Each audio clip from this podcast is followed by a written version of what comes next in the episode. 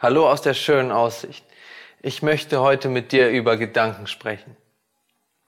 Es gibt Sachen, die sind meine Verantwortung, wie zum Beispiel Zähne putzen. Du gehst ja auch nicht zu deinem Nachbarn oder deinem Arbeitskollegen und fragst ihn, ob er dir Zähne putzen kann. Das ist deine Verantwortung. Das machst du vielleicht, wenn du drei bist, aber nicht, wenn du erwachsen bist. Und ich möchte mit dir über eine Verantwortung sprechen. Und diese Verantwortung heißt Metanaeo und bedeutet, veränder dein Denken. Jesus benutzt es. Er sagt, glaubt an das Evangelium, kehrt um. Metanaeo, verändert euer Denken. Hör auf zu warten, dass deine Art zu denken sich wie ein Wunder ändern wird. Es ist unsere Verantwortung. Es gab eine Gruppe von Menschen in der Bibel, die sogenannten Pharisäer. Es war eine religiöse Truppe, die zur Zeit Jesu gelebt hat. Sie waren nicht bereit, ihr Denken zu erneuern. Sie hatten ihre eigene Vorstellung, wie der Messias auszuschauen hat. Die waren so in ihrer Gedankenwelt und haben sich das alles so ausgemalt, wie der Retter der Welt sein sollte, dass sie nicht bemerkt haben, dass er die ganze Zeit da ist. Sie ließen ihr Denken nicht erneuern. Sie waren davon überzeugt, dass wenn Jesus noch mehr Wunder tun würde, und dabei sahen sie, wie Tote auferstanden sind, wie Blinde auf einmal sehen konnten und Lahme gehen, dann erst würden sie ihn als den Retter der Welt akzeptieren. Ihr Denken wurde nicht erneuert.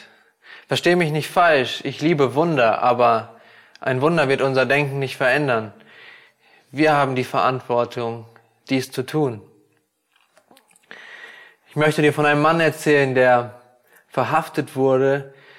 Er kam ins Gefängnis er sah dem Tod ins Auge und fing an, Loblieder zu singen.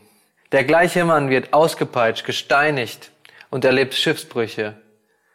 Dieser Mann heißt Paulus und er hat einen großen Teil des Neuen, Neuen Testamentes geschrieben.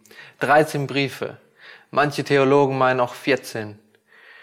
Und einer von den Briefen ist der Philipperbrief. Der Philipperbrief ist bekannt für seine Freude. Ein, das Kennzeichen der Freude zieht sich von Anfang bis Ende. Und ratet mal, wo dieser Brief geschrieben wurde.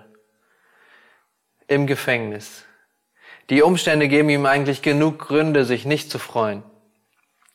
Es scheint mir so, als wären positive Gedanken wie Freude oder hoffnungsvolle Gedanken mehr ein innerer Job als ein äußerlicher Job. Oft können wir unsere Umstände nicht ändern, aber eine Sache können wir auf jeden Fall ändern. Und das sind unsere Gedanken. Erneuer deine Gedanken. Und am Ende dieses Briefes, in dem vierten Kapitel, Vers 8, da schreibt Paulus sein Schlüssel für gesunde Gedanken und ein, eine emotionale Gesundheit. Es gibt sogar Psychologen, die genau diese Formel verwenden und auf ihre Rezeptblöcke schreiben. Richtet eure Gedanken ganz auf die Dinge, die wahr und achtenswert, gerecht, rein und unanstößig sind und allgemeine Zustimmung verdienen. Beschäftigt euch mit dem, was vorbildlich ist und zu Recht gelobt wird. Das veränderte Denken ist also meine Aufgabe. Ich frage ja auch nicht Jesus, ob er meine Zähne putzen kann. Es gibt eine gute Nachricht, die ich dir sagen möchte. Und zwar am Anfang habe ich von den Pharisäern erzählt, die in ihrer eigenen Gedankenwelt lebten und sie nicht verändern wollten. Paulus war auch mal ein Pharisäer, doch er war bereit, sein Denken zu erneuern. Und du schaffst das auch. Durchbreche ungesunde Gedankenstrukturen, durchbreche das gewohnte Denken. Die Welt sagt dir vielleicht, dass du ein Opfer deiner Gedanken bist oder ein Opfer deiner Gene. Aber die Bibel lehrt uns, du hast die Macht, diese zu verändern. Du hast Macht in diesem Bereich Freiheit zu erleben. Ich möchte dir Hoffnung und Leben reinsprechen, dass du alle Ressourcen hast, um dies zu schaffen. Was du mit deinem Denken erschaffen hast, kannst du auch mit deinem Denken zerstören.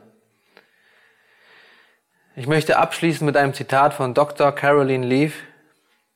Und zwar schreibt sie, du kannst drei Wochen ohne Essen leben, drei Tage ohne Wasser, drei Minuten ohne Luft zu holen aber du wirst es nicht schaffen, drei Minuten nicht zu denken.